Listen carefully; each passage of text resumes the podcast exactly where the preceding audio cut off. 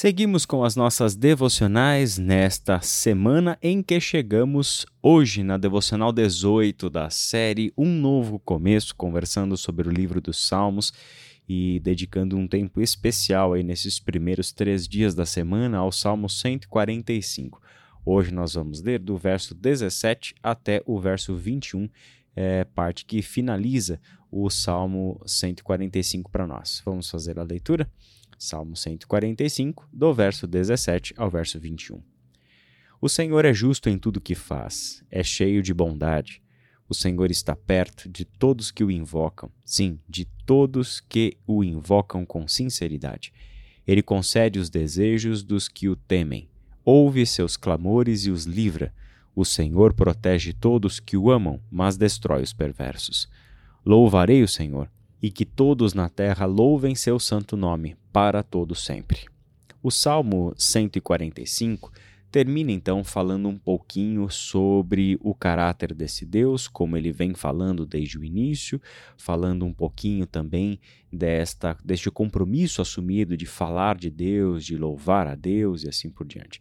E aqui ele coloca essa relação com Deus em um nível bastante pessoal. Ele fala da proximidade do Senhor ele traz à memória nossa, primeiro no verso 17, que o Senhor é justo em tudo que faz e ele é cheio de bondade. A sua justiça sempre será uma justiça que expressa seu caráter, sua bondade, sua fidelidade, seu amor e sempre o seu desejo de restauração.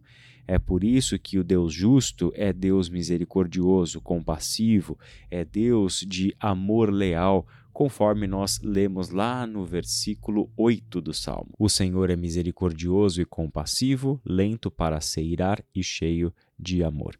Ao trazer à memória essa, esse aspecto tão é, fundamental, essencial do caráter de Deus, o salmista ah, passa nos versículos 18 até 20 a falar dessa proximidade do Senhor. O Senhor está perto de todos que o invocam. Sim, de todos que o invocam com sinceridade. Aonde o Senhor está? O Senhor está onde ele é invocado.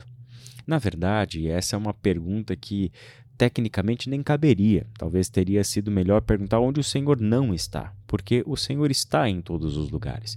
O Salmo 139 já falava sobre isso. É impossível que fujamos da presença do Senhor a gente deveria pensar que não existe criação, não existiria natureza, não existe cosmos. E eu estou falando do planeta Terra, eu estou falando de todo o universo, de todas as galáxias, de tudo aquilo que a ciência já conseguiu enxergar e aquilo tudo que a ciência apenas especula. Nada disso existe se não estiver sustentado por Deus. E Deus sempre será maior do que tudo isso que nós somos capazes de é, perceber na nossa realidade. E isso é importante para que a gente alimente a nossa mente com essa perspectiva. Saber que Deus é Senhor de todas as coisas, é sustentador de todas as coisas, Deus que está em todos os lugares, Deus que nos alcança onde quer que seja. Dito isso, voltemos para o versículo 18 e vamos pensar junto. Onde o Senhor está? Né? É interessante porque Deus está em todos os lugares, mas Deus não é todas as coisas. Deus está sustentando toda a sua criação, mas a sua criação é distinta de Deus. Deus não é a sua criação. Deus é Deus e a criação é a criação desse Deus. Então não temos aqui uma margem para um panteísmo nem nada. Né? O Senhor está em todos os lugares, mas parece que tem um lugarzinho onde esse Deus está mais perto. E ele está mais perto daqueles que o invocam com sinceridade. Ali ele está mais uh, presente, mais palpável, mais aberto a ser experimentado, porque ali existe um coração que o deseja, ali um, existe um coração que o reverencia.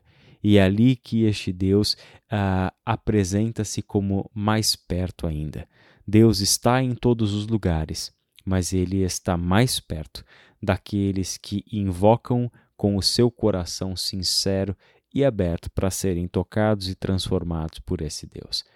Ele concede os desejos dos que o temem, ouve seus clamores e os livra. É sempre importante é, elucidarmos um pouquinho esse negócio dos desejos dos que o temem, porque alguns salmos falam sobre isso, sobre Deus conceder o desejo do coração, e algumas pessoas interpretam essas frases isoladas dos seus contextos. Isso não significa que Deus está se comprometendo a satisfazer desejos de um coração que não teme. Isso é importante. Porque o coração que teme a Deus jamais desejará outra coisa a não ser o próprio Deus. Então, a concessão de desejos tem a ver com esta relação com esse Deus, de um coração que o invocou com sinceridade e por isso o encontrou, porque ali percebeu a sua proximidade.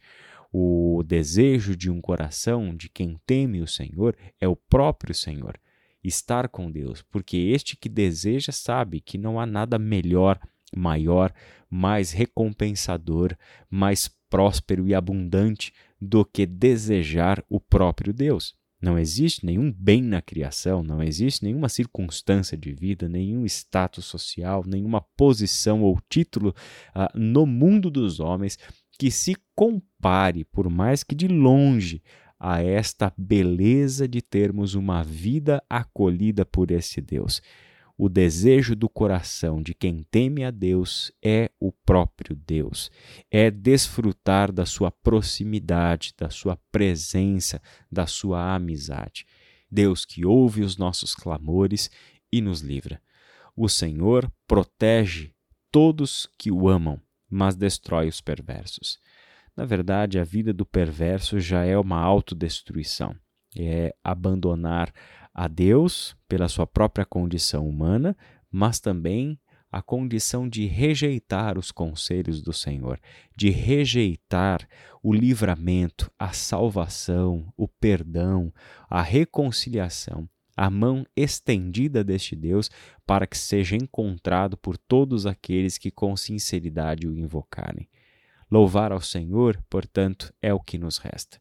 E é assim que o salmo termina. Louvarei o Senhor e que todos na terra louvem seu santo nome para todo sempre.